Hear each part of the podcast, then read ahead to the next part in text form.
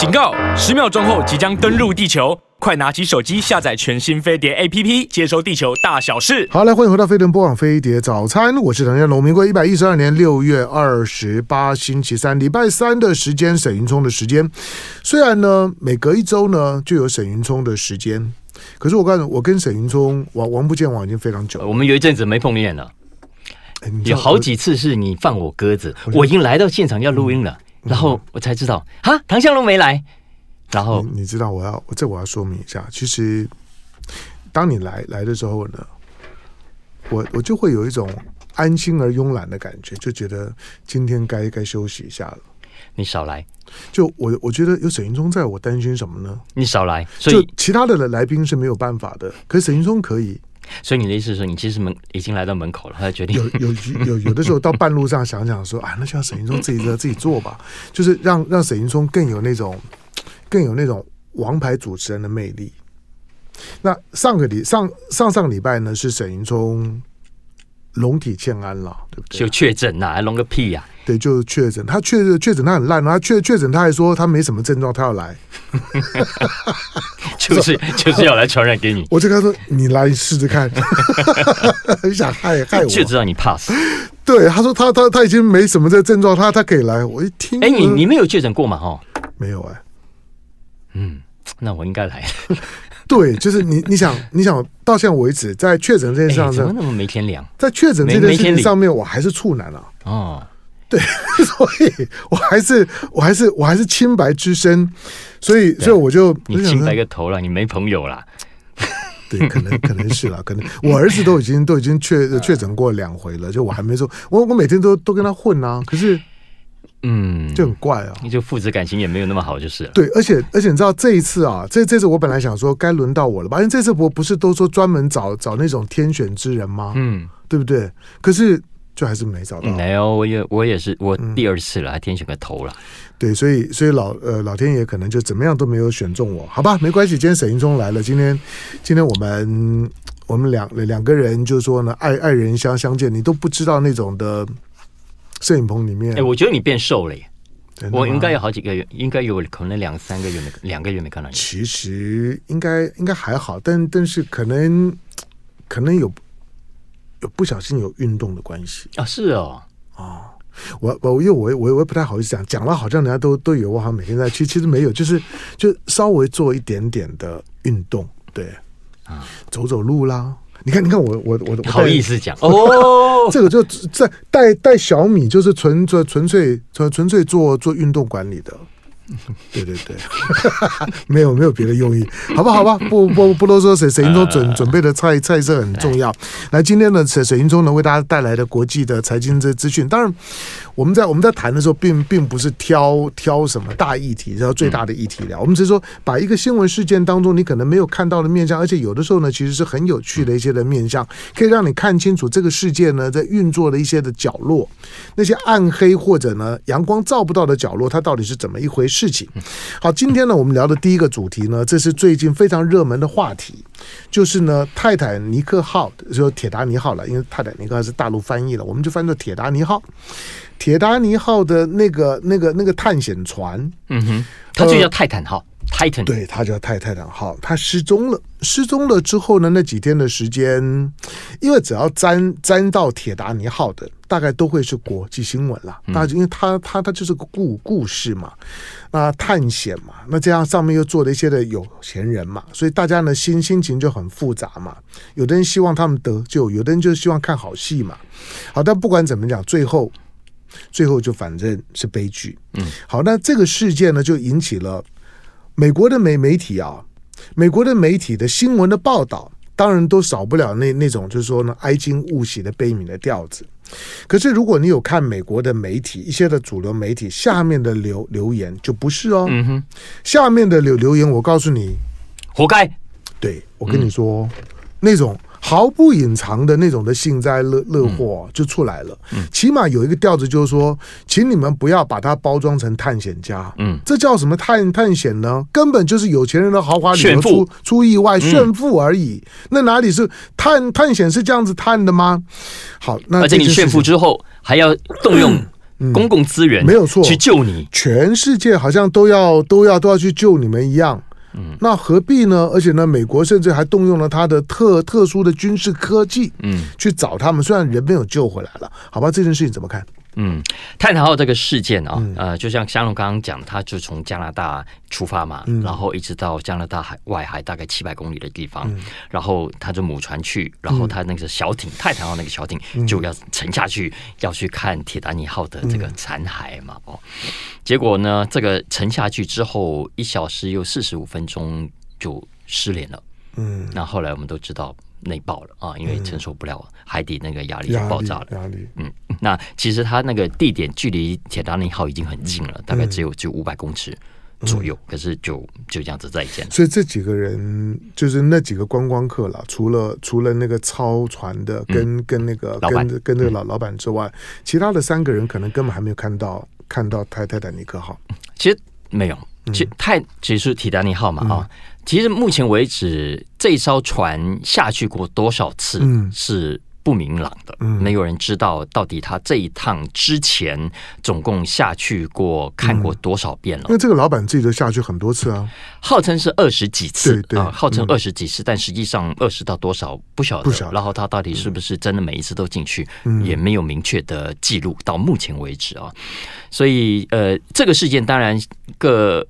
各国都想办法要进一步的了解真正的原因，嗯，但是困难点在于出事的地方在公海，嗯，那到底由哪一个国家来主导？现在看起来会是美国在主导，嗯，然后调查报告跟结果要怎么执行？接下来恐怕我觉得还还有的还有的吵。那这个事情到目前为止，就像刚刚香龙讲的，就引起了很多的论战，嗯，那切入的角度也很多，其中一个呢。呃，其实早在他们确定罹难之前，美国媒体就已经有在讨论了。从他传出失踪之后，呃，因为像这种类型的旅游，呃，我们在产业上有一个专门术语，我们叫做暗黑旅游。为什么要叫做 dark tourism？嗯，什么叫暗黑旅游呢？这个词其实是一九九六年左右两位苏格兰的学者出的一本书所提出的。嗯，呃，这是在旅游的，他们就发现那个欧美人旅游啊。嗯嗯，有有很多种主题，嗯、很多种方向嘛啊，从最简单的游山玩水，嗯、到知名景点打卡，嗯、到过去呃有一些就专门往极境去探险。嗯，那其实在这两个光谱极端中间有一种类型，嗯，他们不喜欢一般的热门观光打卡的景点，嗯，嗯。但是他们对于那些非常极境的。登很高的山，下很深的海，嗯、也也没有那么大的兴趣。嗯、相反的，他们找出一种很，很特别的嗜好，嗯、就是要去找那种苦难现场，嗯，灾难现场嗯、各种的天灾人祸发生过的地方，嗯、发生过悲剧的地方，去看一看，嗯，那个地方长什么样子。那这种人适合去盗墓啊。或者去一些的，去去做一些考考古的挖掘啊，所以我们叫这个它叫做 dark tourism 啊，暗黑旅游。那举几个例子吧，最呃，这前阵子也才引起争议的，叫做车诺比尔。嗯，对，在在乌克兰的这个车乌克兰现在是野生动物的天堂。嗯，然后九幺幺。呃，世贸大楼被炸掉那个 Ground Zero、嗯、那个遗址，嗯，嗯啊，或者是广岛，嗯，被核子原子弹炸了之后，嗯、那也是很知名的这个暗黑旅游的热门景点。嗯、当然还有波兰的，嗯，欧洲的集中营，嗯，集中营。啊，惨无人道，这么多人就这样死掉。那还有非洲喽。啊，很有名的，一九九零年代卢旺达大屠杀，好几十万人死亡。嗯、那不过那个他后来有转型，他把那个他其中一个大屠杀的地方改成博物馆了。嗯、啊，但那也是很有名的景点。所以以上像这种跟死亡有关的啦，跟灾难有关的啦，跟悲剧有关、跟屠杀有关的，呃，都是属于这个所谓暗黑旅游的范围。那这一次的铁达尼号的。的想要下去看一看究竟，这种其实也有人把它归为也是这种灾难呃暗黑旅游的其中一种。嗯，这种人是什么心态？就除了、嗯、除了第一个，但是铁达尼号的这样的一个观光船，它跟其他的这这几个都还是不太一样的。嗯哼，因为其他的你刚刚举的例子啊，它比较 reachable，就就是你你不需要花很多钱。你今天如果要要去。去车诺比尔，嗯，我不难啊，那边那边的野野生动物现在现在很发达，嗯，就是其实你如果真的要去比较容易，或者你要去某个什么战战场啦、古战场都比较容易，可是而而且也花不到这么多的钱，嗯哼，但是这一这这个这个探险，连知道那个沉船位置的人都不多，没错，你想他在三千多公尺深的海海底，不是一般人可以探测得到的，要有特殊的装备，而且必须要过去曾经探险过的，好那。那这又是一种怎么样心态？就是其实你一直都没有讲到钱，你明明就很想讲钱。嗯、对，钱倒是重要原因哦。嗯，这这次下去一趟二十五万美金，二十五万美金，谁会花这个钱？你当然是你啊！不是你会你会在乎吗？你少来，我就知道你想讲这个。二十五万，其实说多不多，七百五对他们来说五十万台台币。嗯，我说实在的，台。台湾很多人也都可以付得起钱，是啊，是啊，其实，而且，而且我，我我我认为他们并没有没有真的付不到二十五万，嗯，我觉得一定有打折。没错，所以我其实看到这个价格的时候，嗯，我的第一时间是吧？我我会我会觉得就是说，那那个船其实那个生意会很好，就是这个新闻，如果他的船更安全一点，船体再大一点，我我觉得他的观光船生意将来不会差的，嗯，因为大家付得起。大家付你先小心被打。讲这个话，对我我大家付得起的还有一个原因就是说，因为因为去过人多了，已经没有没有这么稀罕了。嗯，有很多时候，就像你刚上太空的，到到到这四百四百公个公里的，就是说呢，这个这个就边缘的嗯嗯那些呢，呃，那不管是呢维京航空啊等等，这这这些都一样，就是因为因为你因为你是第一个嘛。你是第一批嘛，所以你付了钱，而且全世界都关注嘛。但你之后再上去的，就没有人鸟鸟你了嘛？就这这有啥呢？老实讲，这几个人如果不是出了出了事儿，谁会注意他们了？啊，所以你像，不过实际上价格，就像我讲了，我认为没有那么高了。嗯、之前媒体不是有报说有一对父子，嗯，本来定了要要去的，对，后来没有没有去啊，对，逃过鬼门关，对？那其实后来我看到新闻。这个老板去找他们的时候，其实很想拉他们进来，嗯、所以原本定价二十五万美金，给他们大打折，只要十五万美金，所以他们当时才会先预定。嗯啊，只是后来反悔了，觉得还是不要去的好。哎，你现在从台湾出发去南极，嗯，一趟行程也要百万啊，差不多。对啊，所以。你说如果四百五可以去，有有分高高级一点的，你用高级才会上百万的，其实有还是有便宜一点。没有，我我因为刚访问过旅行社啊，嗯、他们他们现在在在他们现在租就是已经包了包了船了，嗯嗯，那明年的航程就。就就就一百万的左右哦，是哦，就不到一百了，但是接接近一百。这南南极，那每个人都知道去南极，你又不是在南极上生活很久，其实他就带你到那个地方，嗯、然后呢换小艇上了岸之后，实际上你踩在南极土土地上的时间呢，大概就是一个一个小时两两个小时，可能都还 算多的了。对，这算就上来了。你看那个天候一变就到回来，维珍航空啊，那个 Amazon 那个 Bezos 上到太空，前前后后才几秒钟，几秒钟而已啊。就是真正的那个失重状态，才几秒钟，会让你飘起来，几秒钟就回来了。但大家就愿意付啊，因为因为物以稀为贵嘛。不过我们刚刚讲这个角度，会让人家误会，所谓的暗黑旅游都好像都这么高档，其实不是的。就像你刚刚讲，其实暗黑旅游可以也是很简单，就你按照这个定义，其实我们一般人去一趟什么什么。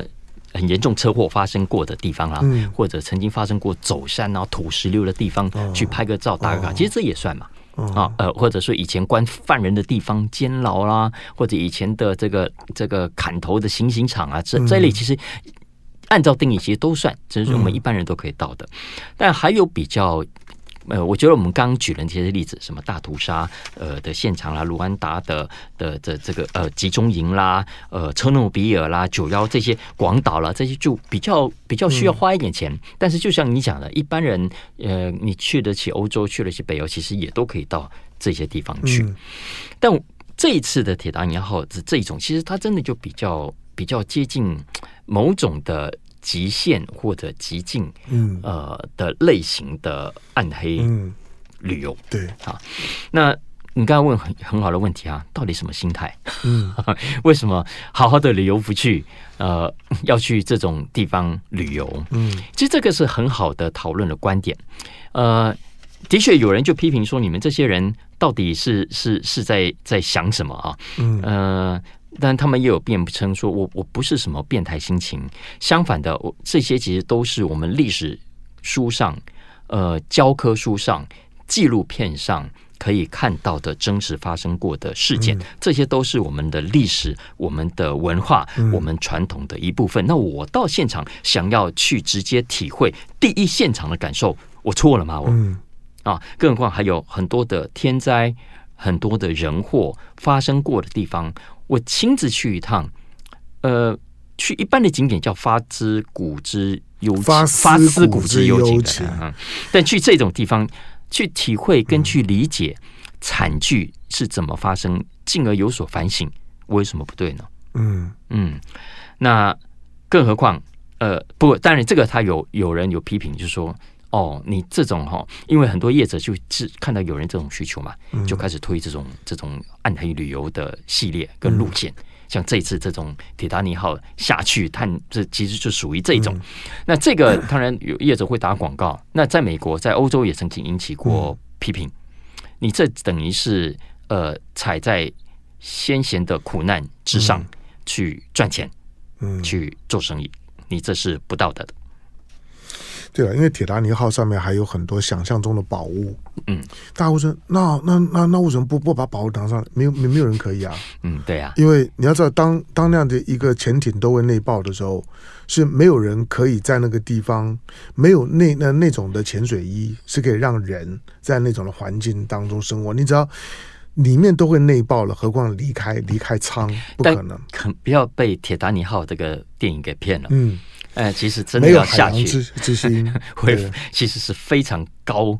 难度的，没有错，没有错，就三千多公尺深的海洋里底下，其实到目前为止，人是没有办法离舱生活的。现在呢，勉强呢能够在舱里面晃一下都出意外，所以不要搞搞错了。在那样子一个环境里里面，没有任何的，就是说呢，潜水器材是可以把舱门打开的。所以就算你发现了，你要去救援，它都非常非常的困难。好，那我们进广告。广告回头之后呢，来今天的主题呢，对我呢最最重要的是这个主主题——减肥神药。来进广告，回头聊。啊，飞碟播放飞碟早餐，我是谭家龙。来，今天礼拜三的时间，沈云聪的时间，来我们来来谈呢。我是不相信这种的东西的，减肥神药。嗯。那个，我我先回头讲一下，因为刚刚有讲这种暗黑旅游的人是不道德的，嗯，但是呢，呃，也有这一主张这种旅行的人提出反驳，他说：“怎么可以说我们不道德呢？你们这些人，一般的人跑去这些热门的景点，呃，这种住五星级饭店、吃高档的餐厅的这种旅行，就比较道德吗？嗯，全世界你没看到这么多人在挨饿。”这么多人在受苦，嗯，然后你们躺在五星级饭店里吹冷气，你们就比较道德嘛？嗯啊，所以像像这样的呃旅行在，在在欧美，我觉得是很很有意思，因为呃，嗯、因为现在出门玩已经不是什么太、嗯、太太了不起的事情。那很多人过去出门旅游嘛，就是所谓逃避。这个呃很有压力的日常，嗯。啊，想要想要逃避我现在的工作，逃避我现在的家庭嘛，啊、嗯，所以说出去玩玩一下，嗯，但是现在很多人出去已经不再是这个动机，嗯，而且他们很刻意的想要避开热门的观光景点，因为他们认为这些观光景点已经是被美化的世界的角落。并不是人类世界真实的面貌，相反的，人类的真实世界是充满苦难的，是非常丑陋的，是非常残暴的，是非常无助的。这是为什么他们想要去看这种发生过天灾人祸的地方，而不想去一般人去美美的景点，嗯呃，去打卡。他们认为这是虚伪的。这是虚假的，这是很表面的。对，我我我其实不会在这种事情上面去做道道德争辩。嗯，我我我觉得道德争辩太虚无了。每每个人都会有每个人的想法跟逻辑。嗯，我只是说我同意，就是我刚刚讲的，就是说西方的这些的报道的底下的这些一般的留留言里面，我我支持那种立场，就是不要把他们包装成冒险家。嗯，这几个人是观光客。嗯，有钱的观光客不是什么冒险家。就像接下去呢，大家呢可能。准备要上月球了，上月球，阿姆斯壮，你说他是探探险家，我我能接受的。没有去以前，谁晓得能发生什么事情？或者现在的马斯克也好，或者中国大陆也好，准备去月月球设基地，这些被训练的太空人，你说他们是呢冒险家，我也能接受。可是后面去的都都是准备去观光的，就是我想去那边住住看。嗯，就像呢马斯克讲的，就是说我想死在火的火星上面。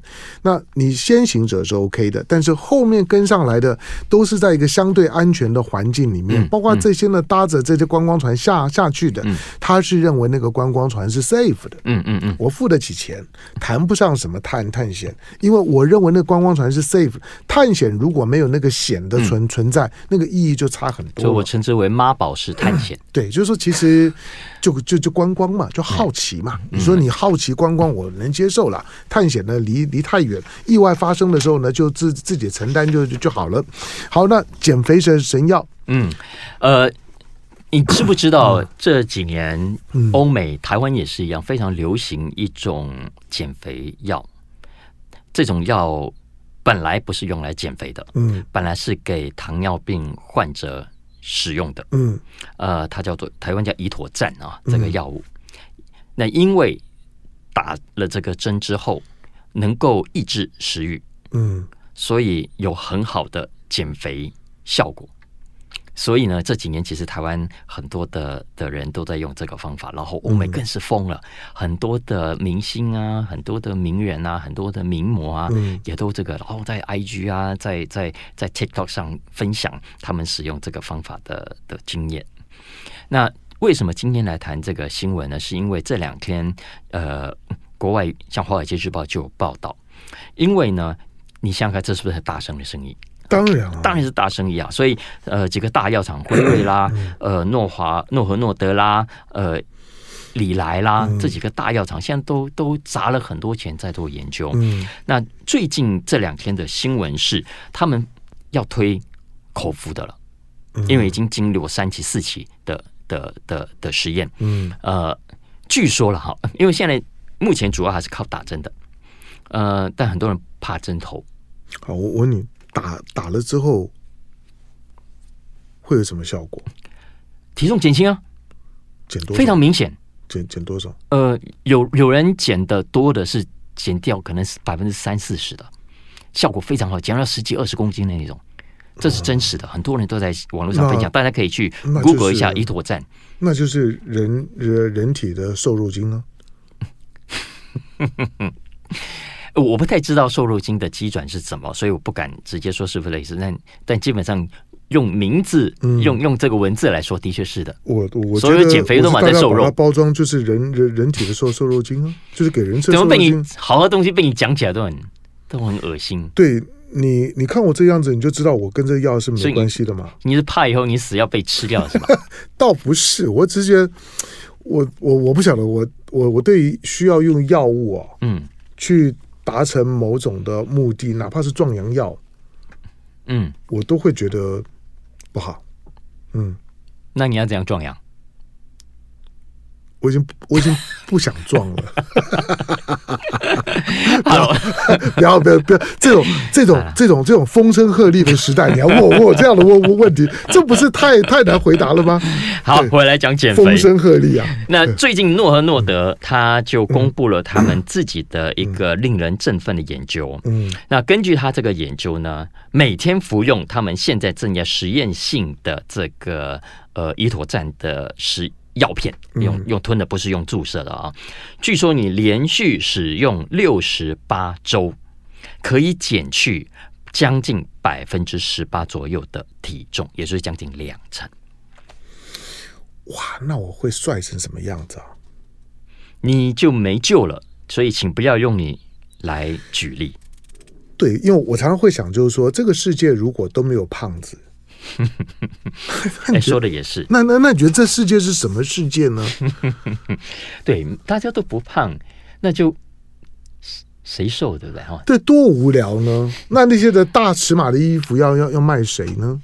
其实还是有的啦。那其实现在这个药物在欧美，包括在台湾也是，医生主要还是让那种特别肥胖的，嗯、就是对了。如果病态性肥胖的，嗯，特别严重就 OK，对啊，嗯。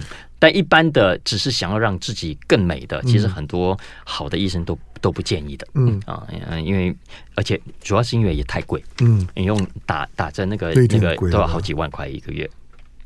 对啊，那那这跟生物制剂剂啊，像现在的生物制剂，虽然有些生物制剂好像好像针对一些呢罕病啊等好像有效果，可可是都很贵。因为这种注射性的，你看它那个药物。呃，贵是一回事，复杂也是一回事。嗯、然后你看，包括储存都在一定的温度下嘛，啊、嗯，再加上很多人的确对对针头是、嗯、是是不舒服的，也也怕注射啊，嗯、所以这是为什么这个减肥药目前大家都要朝服用的方式去、嗯、去发展。那如果这个这个药是成功的，然后呃让。消费者相信它所可能带来的副作用可以减到最低的话，嗯，那你可以想象这个市场有多大。我看了一个报道，他估计啊，呃，这是一家叫 BMO Capital Markets，他的分析师预估 这种药片型的减重药物，最后可能会占总体的减肥市场，因为我们知道还有呃呃手术啦、微型啊，然后等等等等其他，他说会占总体的瘦身减肥市场的百分之十五左右，嗯。十五，你不要小看这百分之十五，换算成总金额可能是一千亿美金。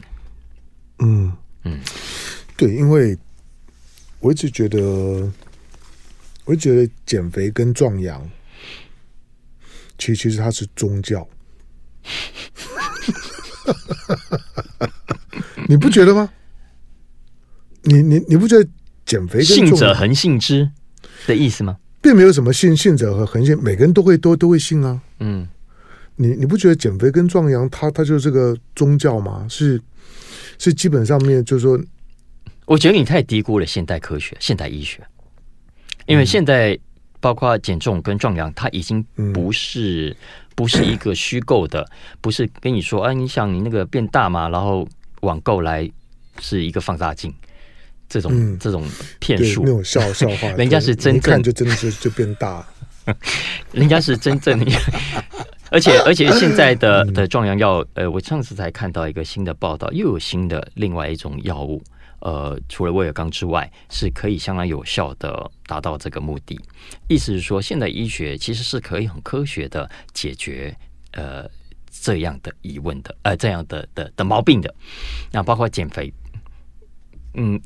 结果我觉得减肥市场是真的要要区分的啊，呃，一般正常的想要更美的，跟真正过度肥胖到会影响到健康、高血压啦、三高啦等等的问题的话，那这些其实是的确你应该要呃某种程度的让你减肥。那如果你其他方式行不通，叫你运动你也不运动，吃少你也没办法吃太少等等的话，那必须借重药物，其实它也是一种。不失为一种可以选择的方法，不是吗？嗯，好，但因为谈到药物，还是要还是要遵照医师的指示了啊。这这这不只是官方的宣传，而是说这种药物在发展的啊，目前为止这些都是、嗯、都是处方药，是都是处都是处方药。嗯、第二个就是说减重啊，减重当然第一个就是还是针对病态性的肥胖。第二个病态性的肥胖啊，你知道这种病态性的肥胖在减重之后的后遗症是是什么？是什么？就是你身上的那些的赘赘皮没有办法处理，你很烦 你不知道吗？嗯，因为因为因为你的你的身材太好，你你不会来了解我们的痛苦。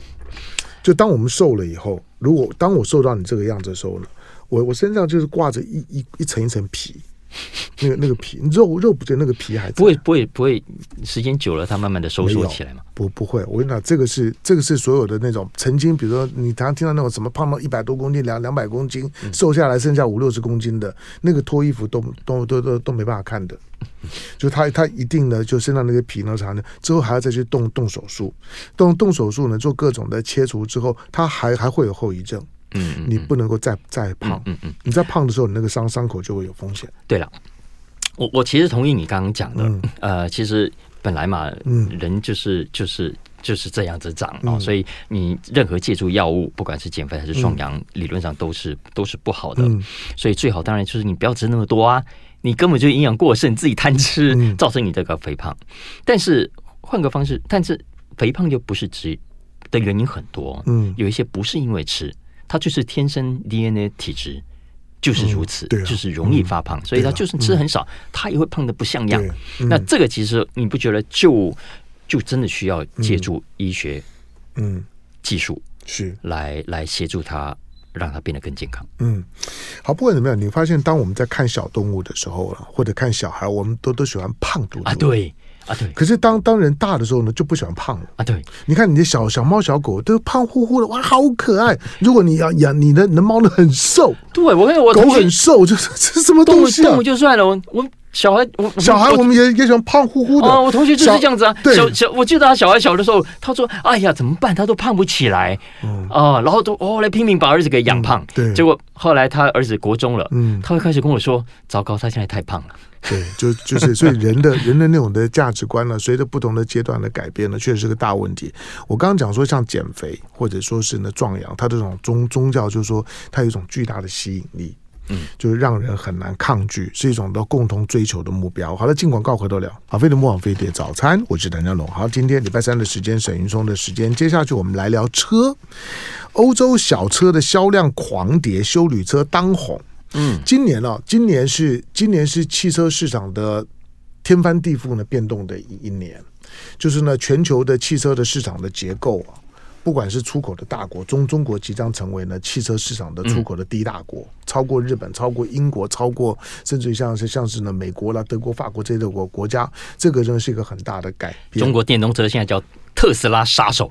对，就是说呃有呃呃它的它的内内装等等，有的真的是非常非常炫。那那如果如果不考虑到自动驾驶的话呢，哇，那个那个中国的电动车的吸引力真的非常非常强，它的产品就跟我买小米一样，就那个那个性价比真的非常高。第二个就是说呢，现在因为都电动车嘛，所以呢，所以电动车呢也也开始呢，它的它的销量大幅的成长。那油油车基本上面都在停滞或者衰退的状态。不过从车种的角度来讲，现在我们要谈的就欧洲的小车的销量狂跌，修旅车当红，这一定有原因啊。嗯，呃。我们来聊一下欧洲的小车，这是我最近在《经济学人》看到的一篇文章，蛮好玩的啊。因为《经济学人》这篇文章说，从二零一一年到现在啊，欧洲的这个小车的销量腰斩，嗯，腰斩，所以意思代表说很多人不买这种小车了。那什么车卖的好呢？反而是大型车，嗯，SUV 修旅车，嗯，所以造成的结果是，你看像像你们开这种保时捷的嘛，现在车子也越越来越多，因为保时捷是小胎的九幺幺小小台啊，两人座而已啊，现在搞得像修理车，而且还卖的很好。相反的呢，很多很过去畅销的小型车，现在在欧洲啊，呃，要么苟延残喘的苟延残喘，有些干脆就停产了。像很有名的是福尔特福特的 Fiesta，嗯，福特 Fiesta 在欧洲曾经是非常受欢迎的，四五十年来都都是第一畅销的小车品牌之一。结果这个月正式在欧洲停产了。嗯，然后福斯 Volkswagen 的这个 Golf，嗯，据说也快了，小 据说小据说也快了，嗯。啊，然后呃，小车越卖越差的结果，也让车厂必须想办法去了解到底发生什么，怎么回事？为什么消费者不买了？嗯，是不是消费者变心了，想要更大的车？所以我要不要把车子变大呢？有些车厂就真的这样子想，像 Mini。你看，以前豆豆先生开的那个 Mini，是不是很小台？那真的是 mini，哎，对，嗯、现在的 mini 都都放大了，哎，都放大了。嗯，一九五九年款的那个最早的豆豆先生开那个 Mini，、嗯、你看整个人塞进去，嗯，你知道吗？相较于后来两千年以后，嗯，新改版的，我们现在在马路上看到这一些，嗯，新改版的光是重量就重了一倍，嗯、重了一倍，长度呢也长了四分之一。嗯，啊，平均来说不是这种只有小车放大，我们所看到的从从一点三的、一点五的、一点六、一点八到两千 CC 以上的，普遍呢新车都比旧车要来的大。嗯，从过去二十年来算就好，平均哦，它这个数字是说增加了两百公斤的车重。嗯嗯，所以你可以想象，哎，两百公斤不小哎，很很重啊。嗯，就是等于一般小车的可能三分之一到四分之一的重量了。你就想象两两两个唐唐香龙，比较精准一点，客气一点多。对，两两个唐香龙就是这样。嗯、但这个这个趋势对欧洲来说是是是特别有意思的啊。为什么？因为第一个，欧洲为什么会流行小车？因为它相较于美国是很不一样的的整个社会背景的。嗯，因为美国你都知道地大。对，呃呃，路大，啊，停车场一盖就是很大一个。不是因为美国它没有大众运输，嗯，这是一个。呃，但主要是美国的街道啊，停车场普遍都比较大呀，因为都是后来才规划出来，本来就是大西部什么都没有的。对。但是欧洲很多的都是古老建筑，嗯，都是古老的街道。你去伦敦、去巴黎，当中那个车道都很小的，所以你开小车的确是比较方便的。不像在美国，我们说美国你开车的大小其实没有什么太大，相反的，你开小车在路上反而比较不安全。因为高速公路咻一下，那个货车一发，会晃，会晃，对对，真的会晃啊。呃，再来，当然美国人喜欢长途旅游，开高速公路啊，然后全家像你这样一全家去三口四口东西多，当然买大车比较好。没错，没错。但欧洲。在欧陆长途旅游，你看我们都知道搭火车啊，嗯，没有错，没错，嗯。但是这个趋势那是以前，现在我们也渐渐看到越来越多欧洲人也是开车在玩。我们自己去欧洲，很多人也是用改用开车的方式啊，所以这是呃造成现在很多欧洲的小车呃越来越退流行，反而大型车开始大行其道的原因哦。当然还有一个原因啊，就是呃以前欧洲人我们刚刚讲开小车方便都市移动嘛。但现在很多人就开始越来越有环保概念，嗯，连开车都不要了。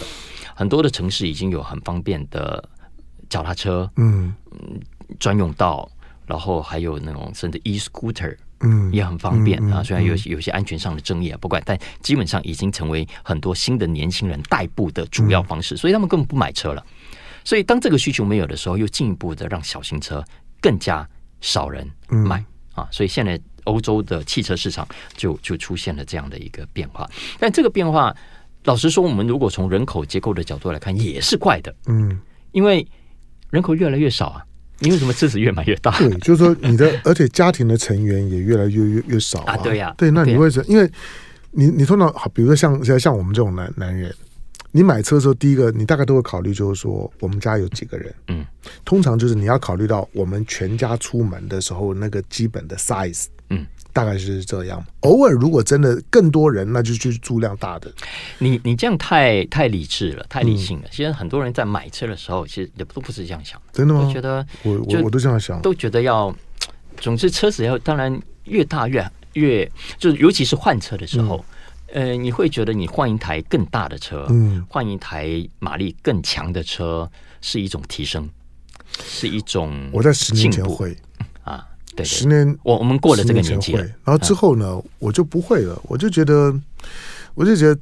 这么大的车，这么这么强的马力。第一个，你所谓的马力啊，我我我，对了，你讲的也没错，就我们都很务实，就是那个马力在你平常的使用当中英雄无用，真的，对不对？你你你告诉我说它有多多少匹几秒可以加速到多少？结果发现只是在耗油而已。对啊，除了你告诉我白白耗油，对，而且老实讲，你就你我们很清楚知道，我连我连开高速公路的机会都都不是这么多嘛，我有必要一辆车好吧？就当做像像是沈云中很挥霍，他每年换换一辆车。车，你一年呢能够让你表表现的次数可能就一两回，有有必要吗？但是他所有的诉求都在上面，那你车车子大，油耗就多嘛。而且现在你买车还要考虑一个，就是说现在比如说很多的机械停车位，它上面也不要标注的，就是说车重，嗯嗯嗯，车重。除了宽度以外，车重。车车重过去你是不太在乎的，可是如果你换到修旅车这张等级，你要看一下，嗯嗯嗯，还有高度的问题，对，这这都这都是问题，没错了。但但我觉得。没有办法，我觉得也是刚好我们两个都过了那个年纪，嗯，啊，否则如果每个人都像我们这样车车车厂来做什么生意啊？对，呃，但人口结构的确是一个很有趣的课题，嗯啊，他这呃，我看到《经济学人》这篇文章说，呃，欧洲有一款很有名的小型车，现在电动车它也有出啊，就菲亚特五百，嗯啊，在欧洲非常都是很受欢迎的。一九五七年菲亚特五百上市的时候，欧洲人的生育率是二点三，嗯，现在呢？剩下一点三，对啊，你们是不是很好玩？对啊，就是家里成员越来越越来越少，因为买车，你年轻买第一辆车的人考虑到老婆、小孩，然后婴婴儿婴儿座椅，出门的时候你要带一大堆的尿布什么的东西，再大一点的小孩大了，一定要有个双双人的座位，然后然后慢慢的，你你可能跟当当你年轻的时候，你都是你都是开开开双人跑跑车，那个两两个人就就够了。对我来讲，现在我买车，我都会先把它。放平，看我在车上睡觉舒不舒服？你有这种特殊需求？对我，我我想的都是睡觉舒服嘛。甚至有的时候，我想，哎，后面的宽度够不够？如果躺在后面睡怎么样？因为因为车通常不会考虑到这种的需求，每个需求不一样。但是你说车换到，但是如果大家都想换修旅车，这确实是件很特别的事。我正完全相反，我已经跟我儿子讲了，我说将来等你们上大学，我不用再在你们上学上下学之后，我要换小车了。对。我的我的想法一样，我就想说，我我开那么大车干嘛？嗯，我我现在都很重视油耗，你知道吗？真的，对我碰到那种的车啊，就是就是呢一公升可以跑二三十公里的，哦，我都很羡慕啊。真的吗？有这种车吗？